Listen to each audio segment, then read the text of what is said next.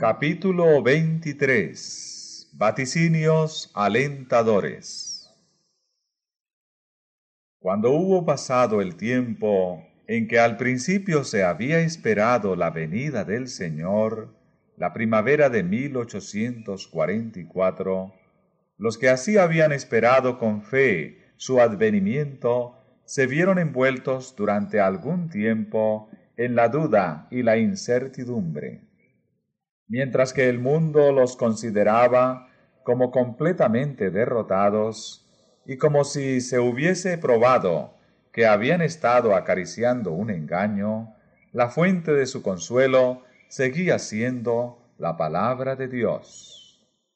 Muchos continuaron escudriñando las santas escrituras, examinando de nuevo las pruebas de su fe y estudiando detenidamente las profecías para obtener más luz. El testimonio de la Biblia en apoyo de su actitud parecía claro y concluyente. Había señales que no podían ser mal interpretadas y que daban como cercana la venida de Cristo. La bendición especial del Señor, manifestada tanto en la conversión de los pecadores como en el reavivamiento de la vida espiritual entre los cristianos, había probado que el mensaje provenía del cielo, y aunque los creyentes no podían explicar el chasco que habían sufrido, abrigaban la seguridad de que Dios los había dirigido en lo que habían experimentado.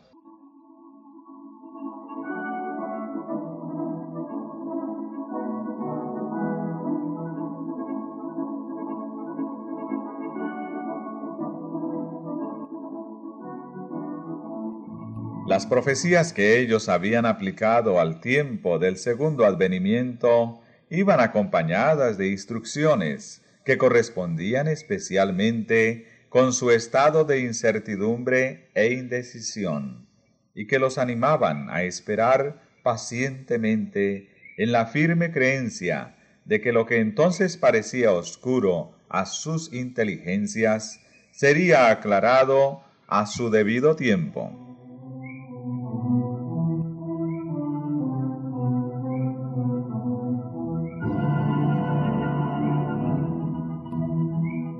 Entre estas profecías se encontraba la de Abacud 2, 1 al 4. Me pondré, dije, sobre mi atalaya, me colocaré sobre la fortaleza, y estaré mirando para ver qué me dirás Dios, y lo que yo he de responder tocante a mi queja. A lo que respondió Jehová y dijo, Escribe la visión y escúlpela sobre tablillas, para que se pueda leer corrientemente, porque la visión todavía tardará hasta el plazo señalado, bien que se apresura hacia el fin, y no engañará la esperanza, aunque tardare, aguárdala, porque de seguro vendrá, no se tardará. Pero he aquí al ensoberbercido, su alma no es recta en él. El justo empero, por su fe, vivirá.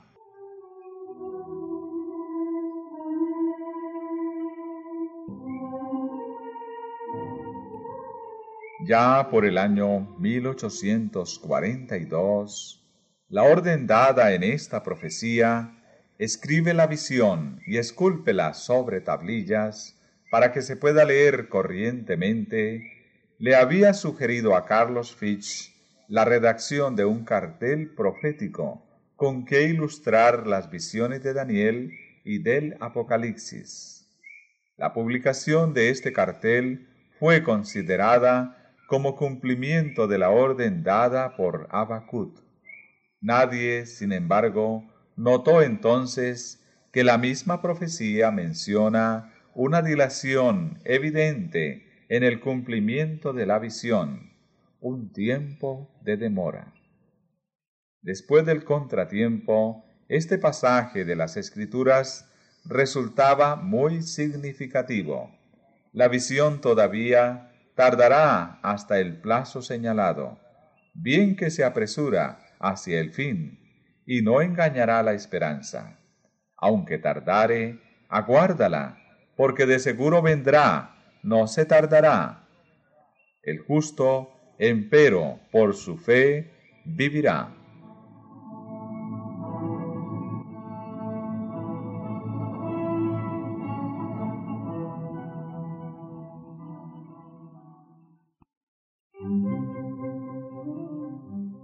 Una porción de la profecía de Ezequiel fue también fuente de fuerza y de consuelo para los creyentes.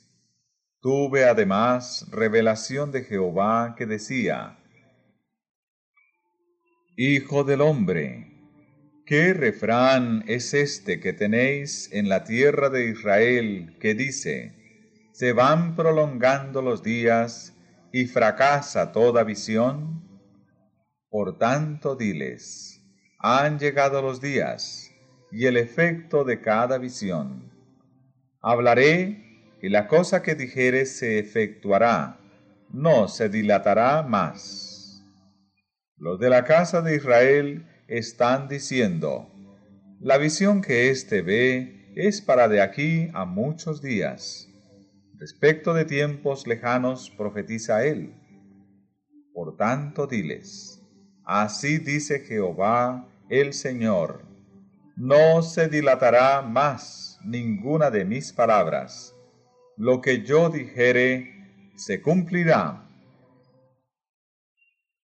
Los que esperaban se regocijaron en la creencia de que aquel que conoce el fin desde el principio había mirado a través de los siglos y previendo su contrariedad, les había dado palabras de valor y esperanza. De no haber sido por esos pasajes de las santas escrituras que los exhortaban a esperar con paciencia y firme confianza en la palabra de Dios, su fe habría cejado en la hora de la prueba.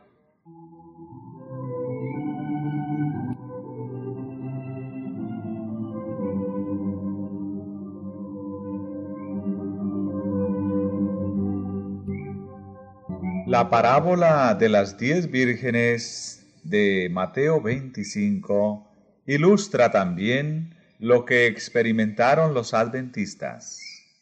En el capítulo 24 de San Mateo, en contestación a la pregunta de sus discípulos respecto a la señal de su venida y del fin del mundo, Cristo había anunciado algunos de los acontecimientos más importantes de la historia del mundo y de la Iglesia desde su primer advenimiento hasta su segundo, a saber, la destrucción de Jerusalén, la gran tribulación de la Iglesia bajo las persecuciones paganas y papales, el oscurecimiento del sol y de la luna y la caída de las estrellas. Después, habló de su venida en su reino y refirió la parábola que describe las dos clases de siervos que esperarían su aparecimiento. El capítulo 25 empieza con las palabras, Entonces el reino de los cielos será semejante a diez vírgenes. Aquí se presenta a la iglesia que vive en los últimos días la misma enseñanza de que se habla al fin del capítulo 24. Lo que ella experimenta se ilustra con las particularidades de un casamiento oriental.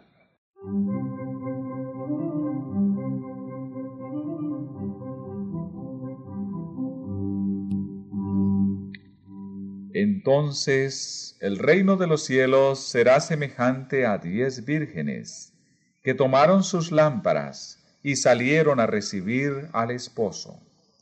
Y cinco de ellas eran insensatas y cinco prudentes, porque las insensatas, cuando tomaron sus lámparas, no tomaron aceite consigo, pero las prudentes tomaron aceite en sus vasijas, juntamente con sus lámparas. Tardándose, pues, el esposo, cabecearon todas y se durmieron. Mas, a la medianoche fue oído el grito, He aquí que viene el esposo, salid a recibirle.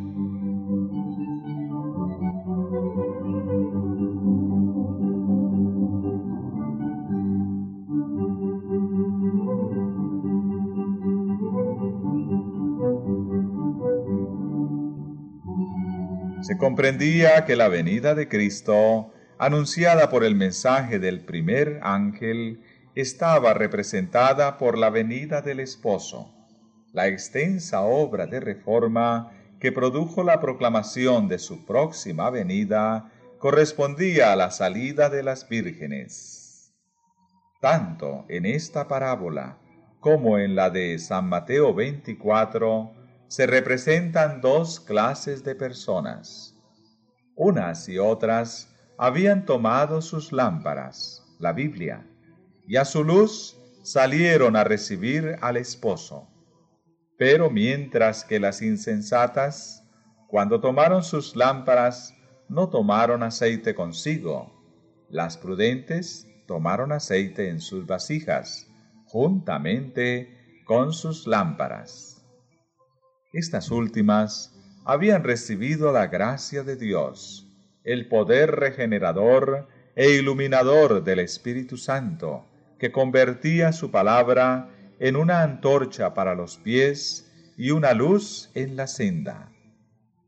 A fin de conocer la verdad, habían estudiado las escrituras en el temor de Dios, y habían procurado con ardor que hubiese pureza en su corazón y su vida.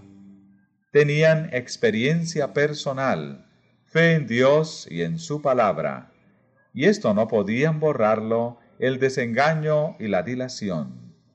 En cuanto a las otras vírgenes, cuando tomaron sus lámparas, no tomaron aceite consigo. Habían obrado por impulso. Sus temores habían sido despertados por el solemne mensaje, pero se habían apoyado en la fe de sus hermanas, satisfechas con la luz vacilante de las buenas emociones sin comprender a fondo la verdad y sin que la gracia hubiese obrado verdaderamente en sus corazones.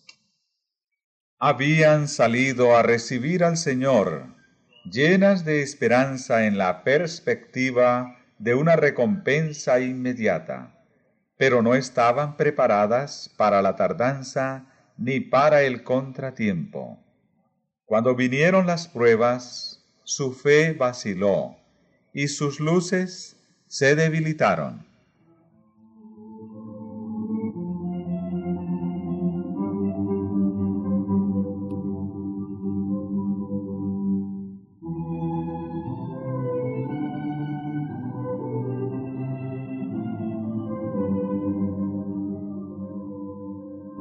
Tardándose pues el esposo, cabecearon todas y se durmieron. La tardanza del esposo representa la expiración del plazo en que se esperaba al Señor, el contratiempo y la demora aparente. En ese momento de incertidumbre, el interés de los superficiales y de los sinceros a medias empezó a vacilar y cejaron en sus esfuerzos pero aquellos cuya fe descansaba en un conocimiento personal de la Biblia, tenían bajo los pies una roca que no podía ser barrida por las olas de la contrariedad. Cabecearon todas y se durmieron. Una clase de cristianos se sumió en la indiferencia y abandonó su fe. La otra siguió esperando pacientemente hasta que se le diese mayor luz. Sin embargo, en la noche de la prueba, esta segunda categoría pareció perder hasta cierto punto su ardor y devoción. Los tibios y superficiales no podían seguir apoyándose en la fe de sus hermanos. Cada cual debía sostenerse por sí mismo o caer.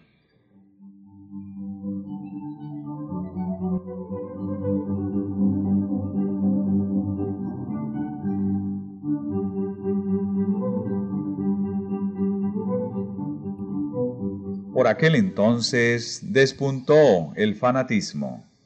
Algunos que habían profesado creer fervidamente en el mensaje rechazaron la palabra de Dios como guía infalible y pretendiendo ser dirigidos por el Espíritu, se abandonaron a sus propios sentimientos, impresiones e imaginación. Había quienes manifestaban un ardor ciego y fanático, y censuraban a todos los que no querían aprobar su conducta. Sus ideas y sus actos, inspirados por el fanatismo, no encontraban simpatía entre la gran mayoría de los adventistas. No obstante, sirvieron para atraer oprobio sobre la causa de la verdad.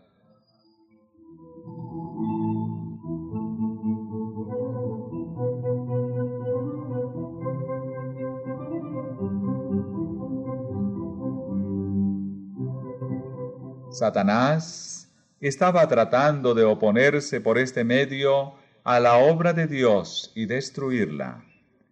El movimiento adventista había conmovido grandemente a la gente. Se habían convertido miles de pecadores y hubo hombres sinceros que se dedicaron a proclamar la verdad, hasta en el tiempo de la tardanza. El príncipe del mal estaba perdiendo sus súbditos, y para echar oprobio sobre la causa de Dios, trató de engañar a algunos de los que profesaban la fe y de trocarlos en extremistas.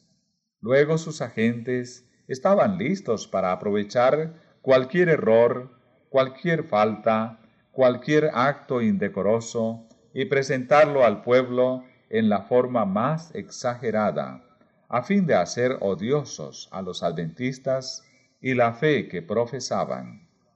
Así, cuanto mayor era el número de los que lograra incluir entre los que profesaban creer en el segundo advenimiento, mientras su poder dirigía sus corazones, tanto más fácil le sería señalarlos a la atención del mundo como representantes de todo el cuerpo de creyentes.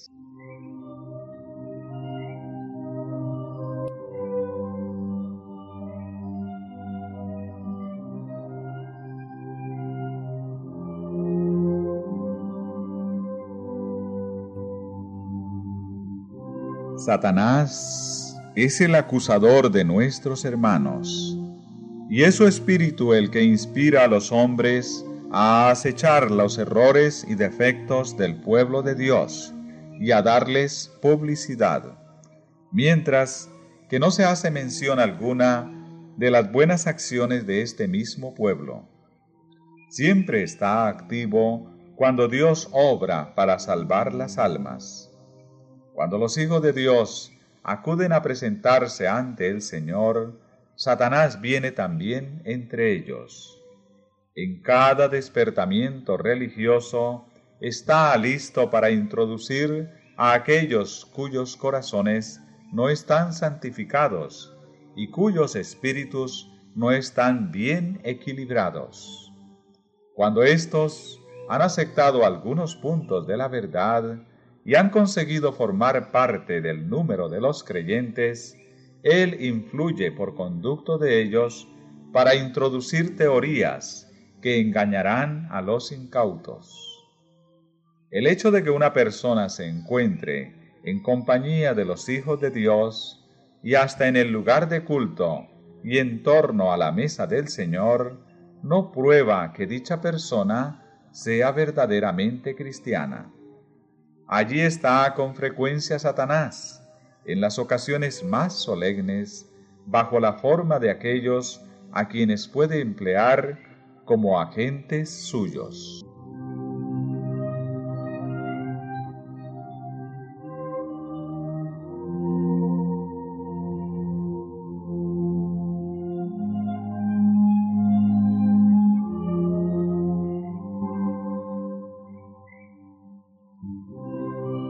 Príncipe del mal disputa cada pulgada del terreno por el cual avanza el pueblo de Dios en su peregrinación hacia la ciudad celestial. En toda la historia de la Iglesia, ninguna reforma ha sido llevada a cabo sin encontrar serios obstáculos. Así aconteció en los días de San Pablo. Dondequiera que el apóstol fundase una iglesia, había algunos que profesaban aceptar la fe, pero que introducían herejías que de haber sido recibidas habrían hecho desaparecer el amor a la verdad. Lutero tuvo también que sufrir gran aprieto y angustia debido a la conducta de fanáticos que pretendían que Dios había hablado directamente por ellos y que, por lo tanto, ponían sus propias ideas y opiniones por encima del testimonio de las santas escrituras. Muchos a quienes le faltaba fe y experiencia, pero a quienes les sobraba confianza en sí mismos y a quienes les gustaba oír y contar novedades, fueron engañados por los acertos de los nuevos maestros y se unieron a los agentes de Satanás en la tarea de destruir lo que, movido por Dios, Lutero había edificado. Y los Wesleys y otros que por su influencia y su fe fueron causa de bendición para el mundo, tropezaron a cada paso con las artimañas de Satanás que consistían en empujar a personas de celo exagerado desequilibradas y no santificadas a excesos de fanatismo de toda clase.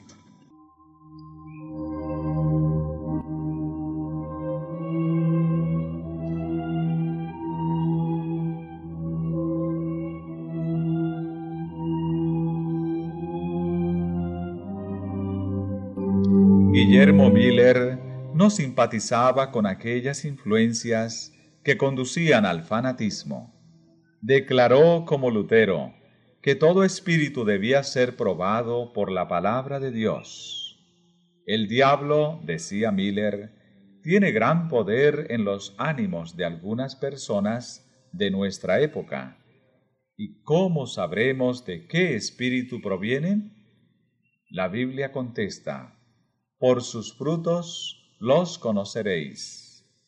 Hay muchos espíritus en el mundo y se nos manda que los probemos.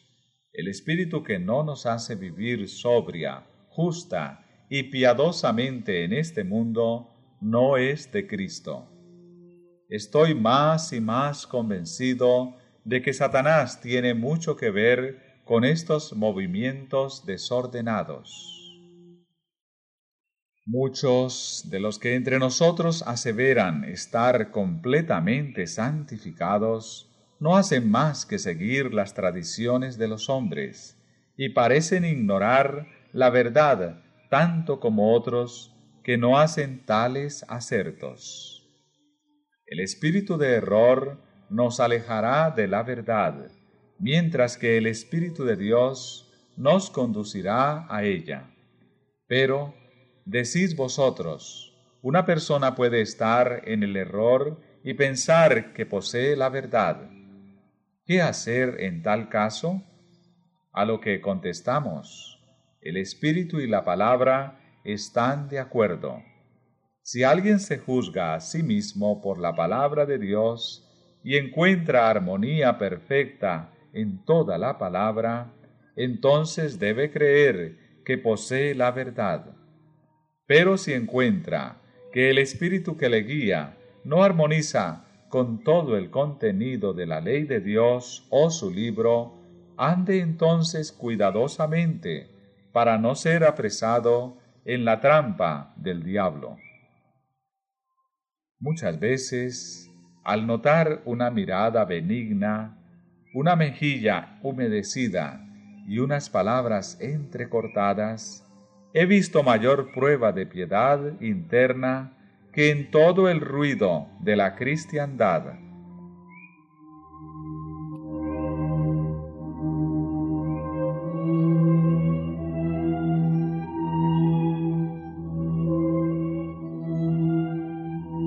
En los días de la Reforma, los adversarios de ésta achacaron todos los males del fanatismo a quienes lo estaban combatiendo con el mayor ardor.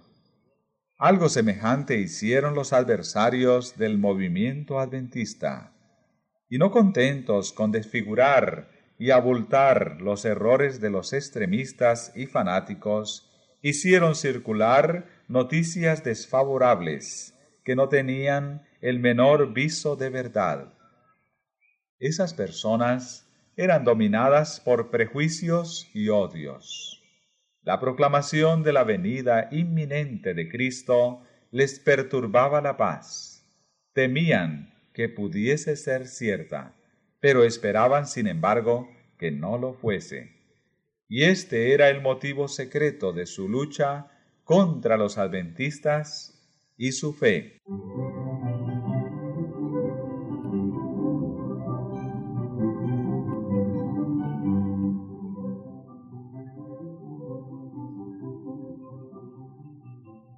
La circunstancia de que unos pocos fanáticos se abrieran paso entre las filas de los adventistas no era mayor razón para declarar que el movimiento no era de Dios, que lo fue la presencia de fanáticos y engañadores en la iglesia en días de San Pablo o de Lutero para condenar la obra de ambos. Despierte el pueblo de Dios de su somnolencia y emprenda seriamente una obra de arrepentimiento y de reforma. Escudriñe las escrituras para aprender la verdad tal cual es en Jesús. Conságrese por completo a Dios, y no faltarán pruebas de que Satanás está activo y vigilante. Manifestará su poder por todos los engaños posibles, y llamará en su ayuda a todos los ángeles caídos de su reino.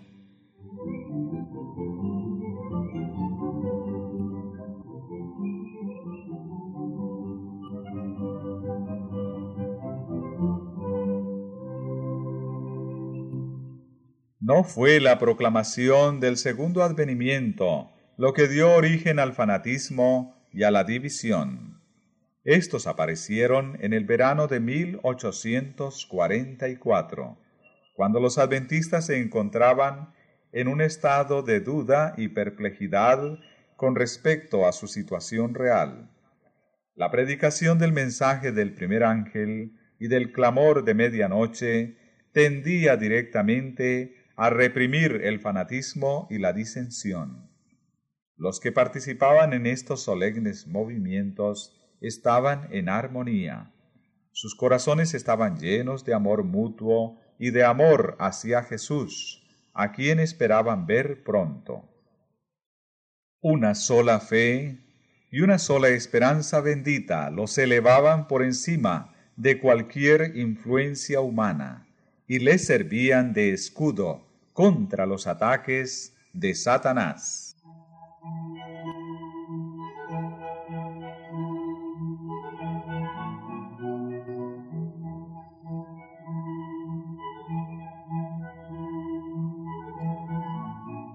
Tardándose pues el esposo, cabecearon todas y se durmieron.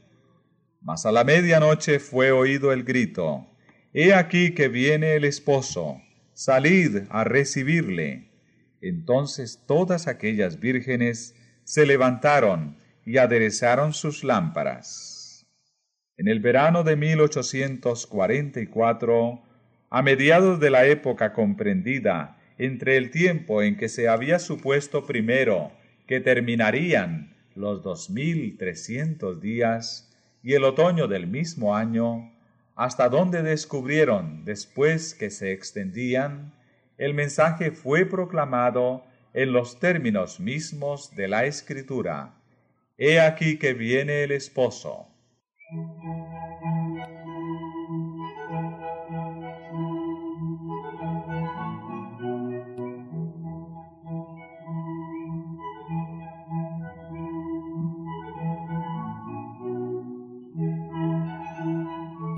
Lo que condujo a este movimiento fue el haberse dado cuenta de que el decreto de Artajerjes en pro de la restauración de Jerusalén, el cual formaba el punto de partida del periodo de los dos mil y trescientos días, empezó a regir en el otoño del año 457 antes de Cristo y no a principios del año, como se había creído anteriormente.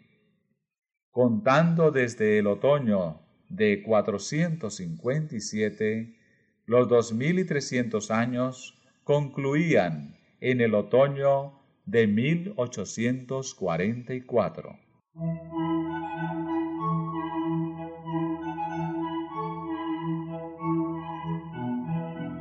Los argumentos basados en los símbolos del Antiguo Testamento indicaban también el otoño como el tiempo en que el acontecimiento representado por la purificación del santuario debía verificarse. Esto resultó muy claro cuando la atención se fijó en el modo en que los símbolos relativos al primer advenimiento de Cristo se habían cumplido.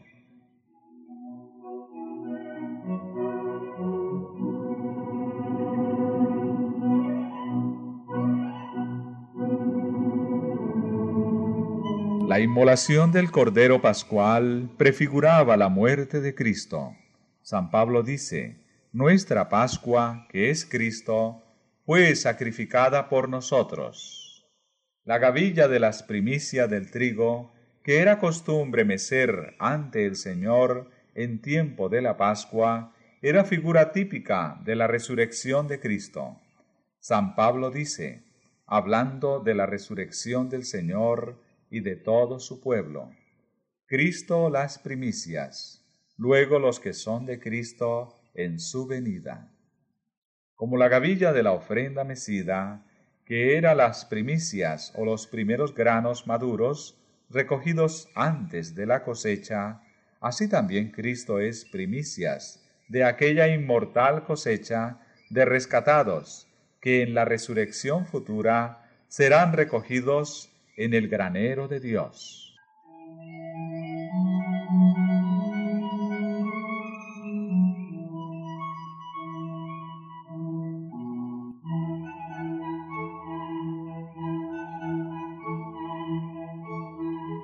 Estos símbolos se cumplieron no sólo en cuanto al acontecimiento, sino también en cuanto al tiempo. El día catorce del primer mes de los judíos, el mismo día y el mismo mes en que quince largos siglos antes el Cordero Pascual había sido inmolado, Cristo, después de haber comido la Pascua con sus discípulos, estableció la institución que debía conmemorar su propia muerte como Cordero de Dios, que quita el pecado del mundo. En aquella misma noche, fue aprehendido por manos impías para ser crucificado e inmolado. Como antitipo de la gavilla mecida, nuestro Señor fue resucitado de entre los muertos al tercer día, primicias de los que durmieron, cual ejemplo de todos los justos que han de resucitar, cuyo vil cuerpo transformará y hará semejante a su cuerpo glorioso.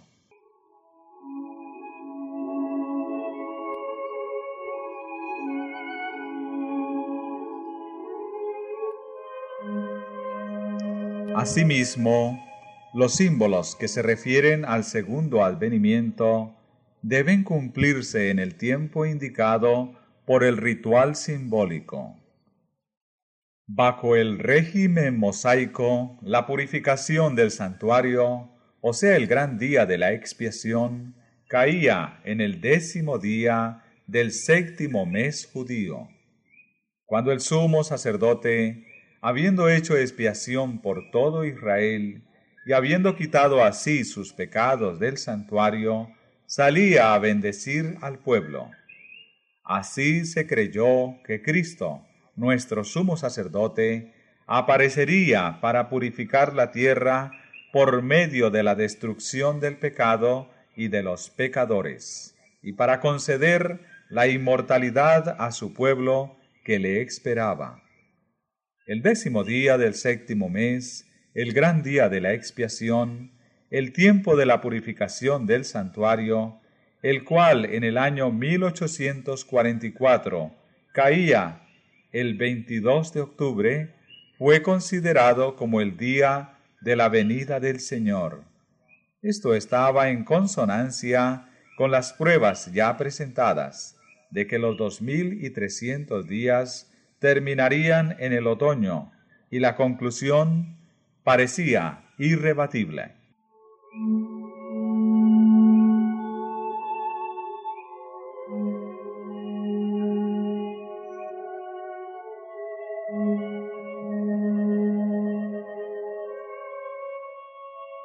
En la parábola de San Mateo 25, el tiempo de espera y el cabeceo son seguidos de la venida del esposo. Esto estaba de acuerdo con los argumentos que se acaban de presentar y que se basaban tanto en las profecías como en los símbolos. Para muchos entrañaba gran poder convincente de su verdad, y el clamor de medianoche fue proclamado por miles de creyentes.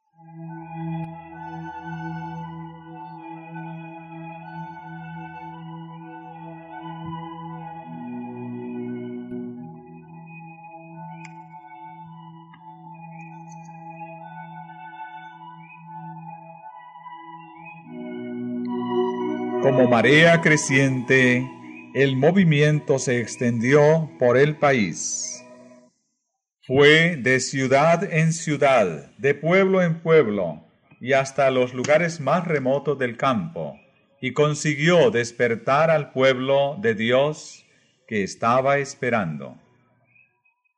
El fanatismo desapareció ante esta proclamación como helada temprana ante el sol naciente.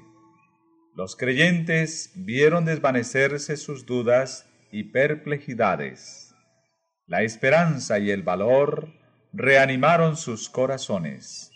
La obra quedaba libre de las exageraciones propias de todo arrebato que no es dominado por la influencia de la palabra y del Espíritu de Dios.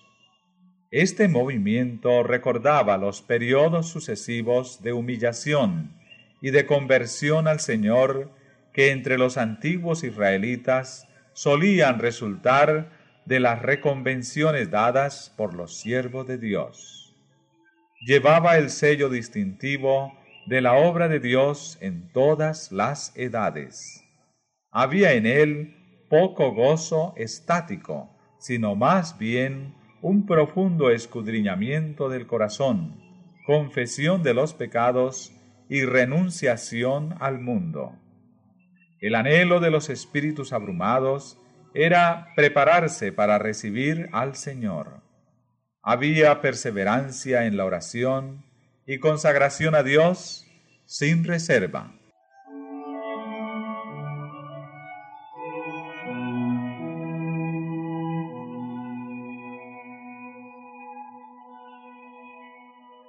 Dijo Miller al describir esta obra, no hay gran manifestación de gozo no parece sino que éste fuera reservado para más adelante, para cuando el cielo y tierra gocen juntos de dicha indecible y gloriosa.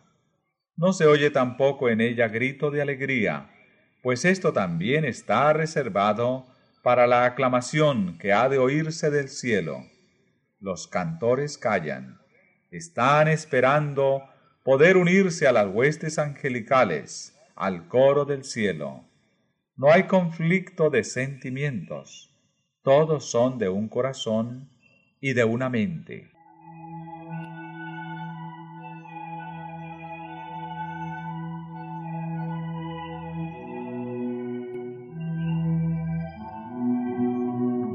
Otra persona que tomó parte en el movimiento testifica lo siguiente. Produjo en todas partes el más profundo escudriñamiento del corazón y humillación del alma ante el Dios del alto cielo. Ocasionó un gran desapego de las cosas de este mundo, hizo cesar las controversias y animosidades, e impulsó a confesar los malos procederes y a humillarse ante Dios, y a dirigirle súplicas sinceras y ardientes para obtener perdón. Causó humillación personal y postración del alma cual nunca las habíamos presenciado hasta entonces. Como el Señor lo dispusiera por boca del profeta Joel, para cuando el día del Señor estuviese cerca, produjo un desgarramiento de los corazones y no de las vestiduras, y la conversión al Señor con ayuno, lágrimas y lamentos. Como Dios lo dijera por conducto de Zacarías, un espíritu de gracia y oración fue derramado sobre sus hijos. Y miraron a aquel a quien habían traspasado. Había gran pesar en la tierra, y los que estaban esperando al Señor afligían sus almas ante Él.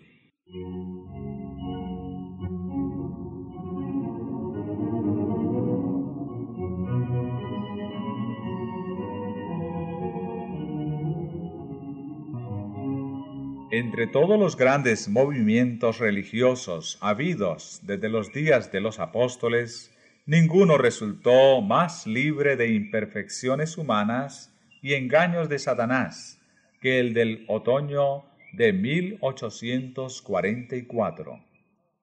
Ahora mismo, después del transcurso de muchos años, todos los que tomaron parte en aquel movimiento y han permanecido firmes en la verdad, sienten aún la santa influencia de tan bendita obra y dan testimonio de que ella era de Dios.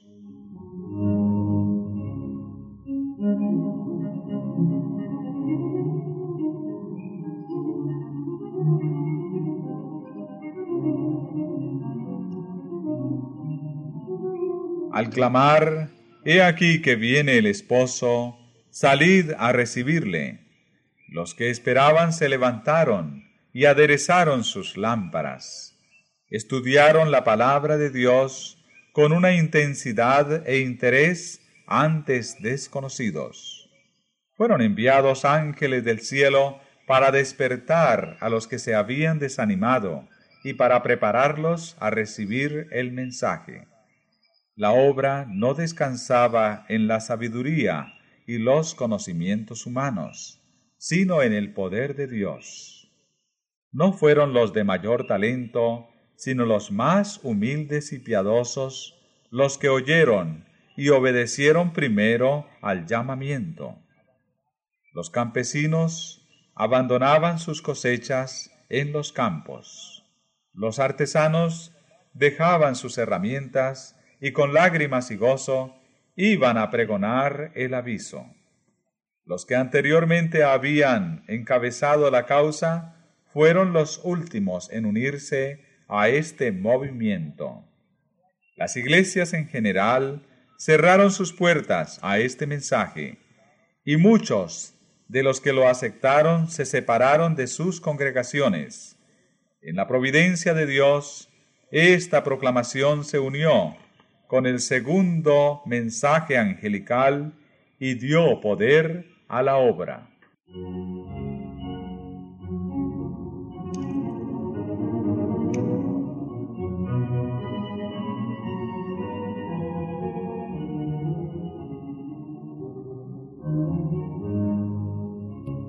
El mensaje, he aquí que viene el esposo, no era tanto un asunto de argumentación, si bien la prueba de las escrituras era clara y terminante. Iba acompañado de un poder que movía e impulsaba al alma. No había dudas ni discusiones. Con motivo de la entrada triunfal de Cristo en Jerusalén, el pueblo que se había reunido de todas partes del país para celebrar la fiesta fue en tropel al monte de los olivos y al unirse con la multitud que acompañaba a Jesús, se dejó arrebatar por la inspiración del momento y contribuyó a dar mayores proporciones a la aclamación. Bendito el que viene en el nombre del Señor. Del mismo modo, los incrédulos que se agolpaban en las reuniones adventistas, unos por curiosidad, otros tan solo para ridiculizarlas, sentían el poder convincente que acompañaba el mensaje. He aquí que viene el esposo.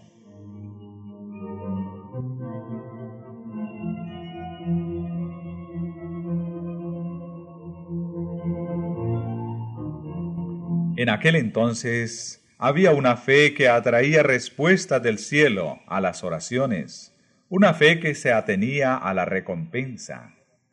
Como los aguaceros que caen en tierra sedienta, el Espíritu de gracia descendió sobre los que le buscaban con sinceridad. Los que buscaban verse pronto cara a cara con su Redentor, sintieron una solemnidad y un gozo indecibles.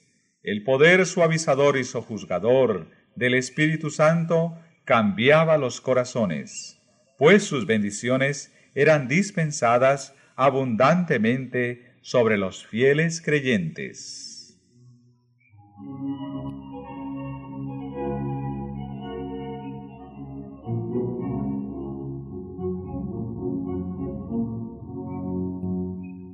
Los que recibieron el mensaje llegaron cuidadosa y solemnemente al tiempo en que esperaban encontrarse con su Señor. Cada mañana sentían que su primer deber consistía en asegurar su aceptación para con Dios. Sus corazones estaban estrechamente unidos y oraban muchos unos con otros y unos por otros. A menudo se reunían en sitios apartados para ponerse en comunión con Dios, y oíanse voces de intercesión que desde los campos y las arboledas ascendían al cielo. La seguridad de que el Señor les daba su aprobación era para ellos más necesaria que su alimento diario, y si alguna nube oscurecía sus espíritus, no descansaban hasta que se hubiera desvanecido. Como sentían el testimonio de la gracia que les perdonaba, anhelaban contemplar a aquel a quien amaban sus almas.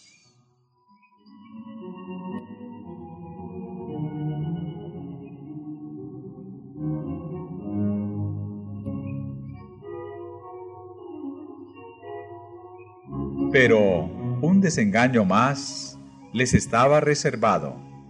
El tiempo de espera pasó y su Salvador no apareció.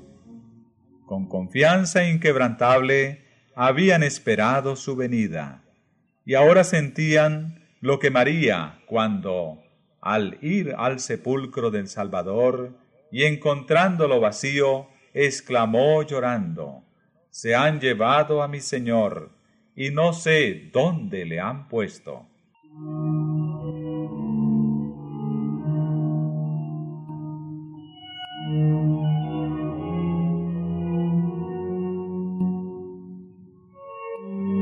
Un sentimiento de pavor, el temor en que el mensaje fuese verdad, había servido durante algún tiempo para refrenar al mundo incrédulo. Cumplido el plazo, ese sentimiento no desapareció del todo al principio no se atrevieron a celebrar su triunfo sobre los que habían quedado chasqueados, pero como no se vieran señales de la ira de Dios, se olvidaron de sus temores y nuevamente profirieron insultos y burlas. Un número notable de los que habían profesado creer en la próxima venida del Señor abandonaron su fe algunos que habían tenido mucha confianza quedaron tan hondamente heridos en su orgullo que hubiesen querido huir del mundo. Como Jonás, se quejaban de Dios y habrían preferido la muerte a la vida. Los que habían fundado su fe en opiniones ajenas y no en la palabra de Dios, estaban listos para cambiar otra vez de parecer. Los burladores atrajeron a sus filas a los débiles y cobardes, y todos estos convinieron en declarar que ya no podía haber temor ni expectación. El tiempo había pasado, el Señor no había venido, y el mundo podría subsistir como antes, miles de años.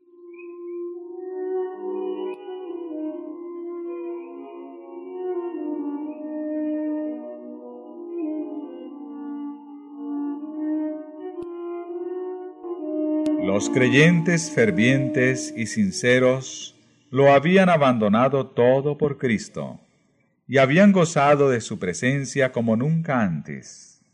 Creían haber dado su último aviso al mundo y, esperando ser recibidos pronto en la sociedad de su divino Maestro y de los ángeles celestiales, se habían separado en su mayor parte de los que no habían recibido el mensaje habían orado con gran fervor, ven Señor Jesús, ven presto, pero no vino. Reasumir entonces la pesada carga de los cuidados y perplejidades de la vida y soportar las afrentas y escarnios del mundo constituía una dura prueba para su fe y paciencia.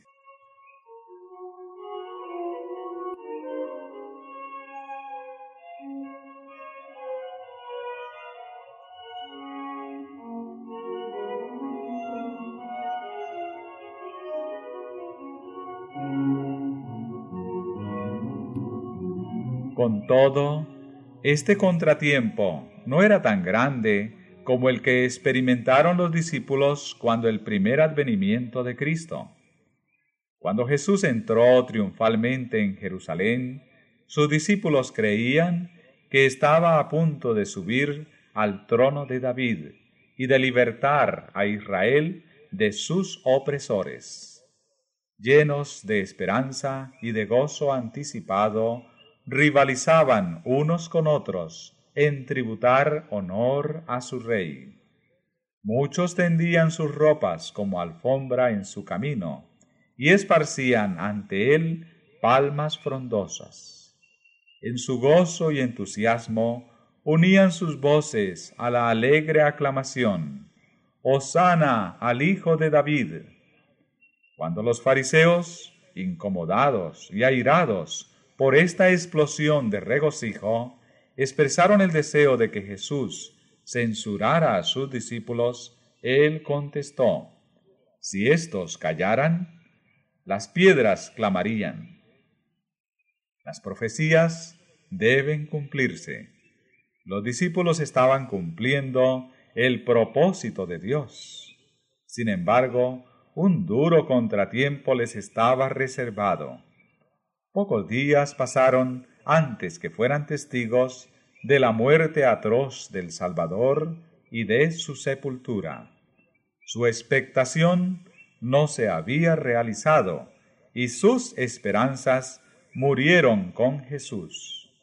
Fue tan solo cuando su Salvador hubo salido triunfante del sepulcro, cuando pudieron darse cuenta de que todo había sido predicho por la profecía y de que era necesario que el Mesías padeciese y resucitase de entre los muertos.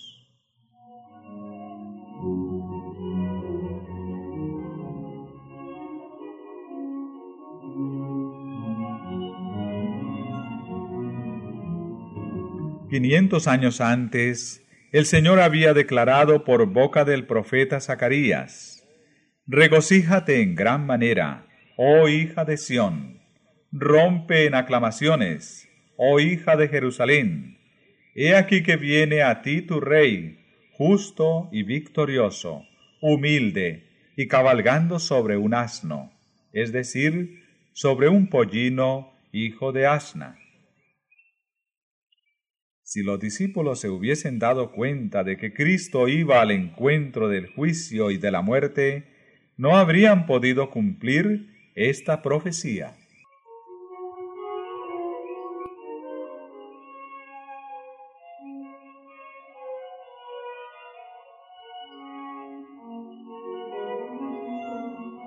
Del mismo modo, Miller y sus compañeros cumplieron la profecía y proclamaron un mensaje que la inspiración había predicho y que iba a ser dada al mundo, pero que ellos no hubieran podido dar si hubiesen entendido por completo las profecías que indicaban su contratiempo y que presentaban otro mensaje que debía ser predicado a todas las naciones antes de la venida del Señor.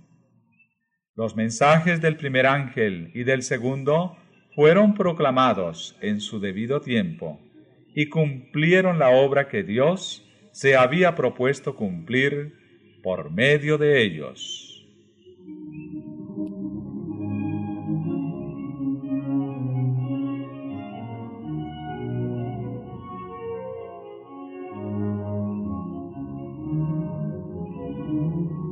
El mundo había estado observando y creía que todo el sistema adventista sería abandonado en caso de que pasase el tiempo sin que Cristo viniese. Pero aunque muchos, al ser muy tentados, abandonaron su fe, hubo algunos que permanecieron firmes.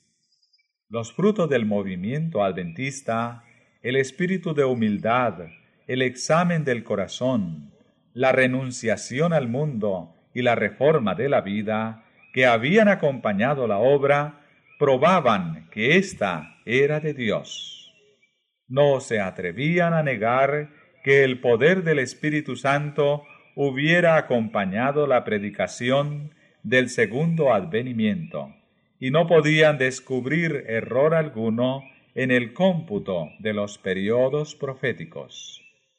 Los más hábiles de sus adversarios no habían logrado echar por tierra su sistema de interpretación profética. Sin pruebas bíblicas no podían consentir en abandonar posiciones que habían sido alcanzadas merced a la oración y a un estudio formal de las escrituras, por inteligencias alumbradas por el Espíritu de Dios y por corazones en los cuales ardía el poder vivificante de éste, pues eran posiciones que habían resistido a las críticas más agudas y a la oposición más violenta por parte de los maestros de religión del pueblo y de los sabios mundanos, y que habían permanecido firmes ante las fuerzas combinadas del saber y de la elocuencia y las afrentas y ultrajes tanto de los hombres de reputación como de los más viles.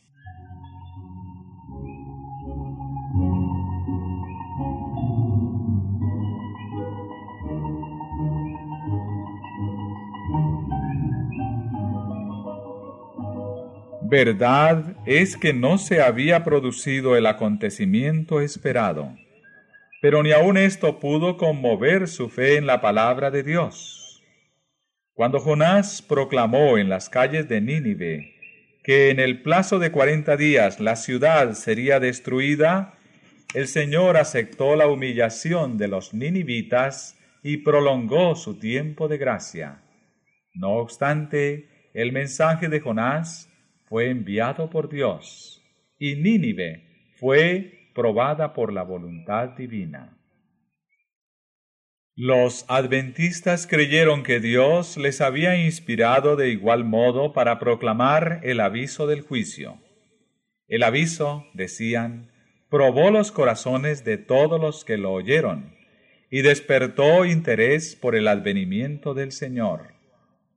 O determinó un odio a su venida que resultó visible o no, pero que es conocido por Dios. Trazó una línea divisoria de suerte que los que quieran examinar sus propios corazones pueden saber de qué lado de ella se habrían encontrado en caso de haber venido el Señor entonces. Si habrían exclamado, He aquí, este es nuestro Dios, le hemos esperado y Él nos salvará o si habrían clamado a los montes y a las peñas para que cayeran sobre ellos y los escondieran de la presencia del que está asentado en el trono y de la ira del Cordero. Creemos que Dios probó así a su pueblo y su fe, y vio si en la hora de aflicción retrocederían del sitio en que creyeran conveniente colocarlos, y si abandonarían este mundo, confiando absolutamente en la palabra de Dios.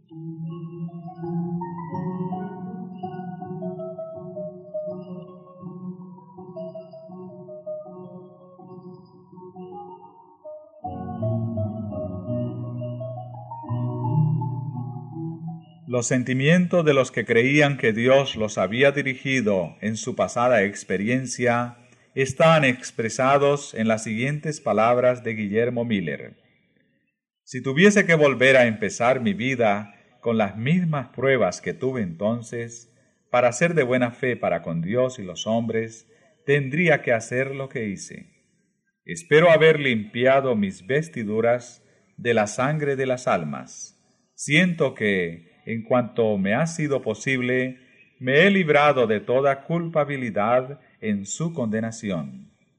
Aunque me chasqueé dos veces, escribió este hombre de Dios, no estoy aún abatido ni desanimado. Mi esperanza en la venida de Cristo es tan firme como siempre. No he hecho más que lo que, después de años de solemne consideración, sentía que era mi solemne deber hacer. Si me he equivocado, ha sido del lado de la caridad, del amor a mis semejantes y movido por el sentimiento de mi deber para con Dios. Algo sé de cierto, y es que no he predicado nada en que no creyese, y Dios ha estado conmigo, su poder se ha manifestado en la obra, y mucho bien se ha realizado. A juzgar por las apariencias humanas, muchos miles fueron inducidos a estudiar las escrituras por la predicación de la fecha del advenimiento. Y por ese medio y la aspersión de la sangre de Cristo fueron reconciliados con Dios. Nunca he solicitado el favor de los orgullosos, ni temblado ante las amenazas del mundo. No seré yo quien compre ahora su favor, ni vaya más allá del deber para despertar su odio. Nunca imploraré de ellos mi vida, ni vacilaré en perderla, si Dios en su providencia así lo dispone.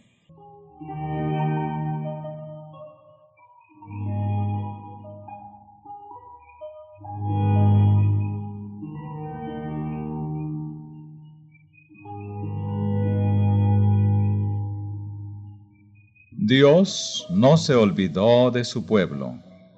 Su espíritu siguió acompañando a los que no negaron temerariamente la luz que habían recibido ni denunciaron el movimiento adventista. En la epístola a los hebreos hay palabras de aliento y de admonición para los que vivían en la expectación y fueron probados en esa crisis. No desechéis, pues, esta vuestra confianza, que tiene una grande remuneración, porque tenéis necesidad de la paciencia, a fin de que, habiendo hecho la voluntad de Dios, recibáis la promesa. Porque dentro de un brevísimo tiempo vendrá el que ha de venir, y no tardará. El justo empero vivirá por la fe y si alguno se retirare, no se complacerá mi alma en él. Nosotros, empero, no somos de aquellos que se retiran para perdición, sino de los que tienen fe para salvación del alma.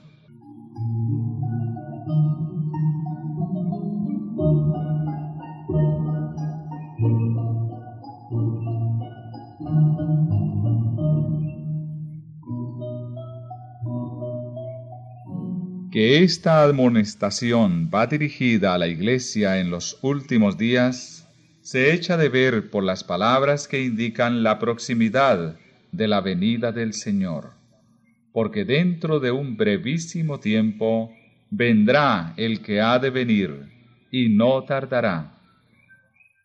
Y este pasaje implica claramente que habría una demora aparente y que el Señor parecería tardar en venir.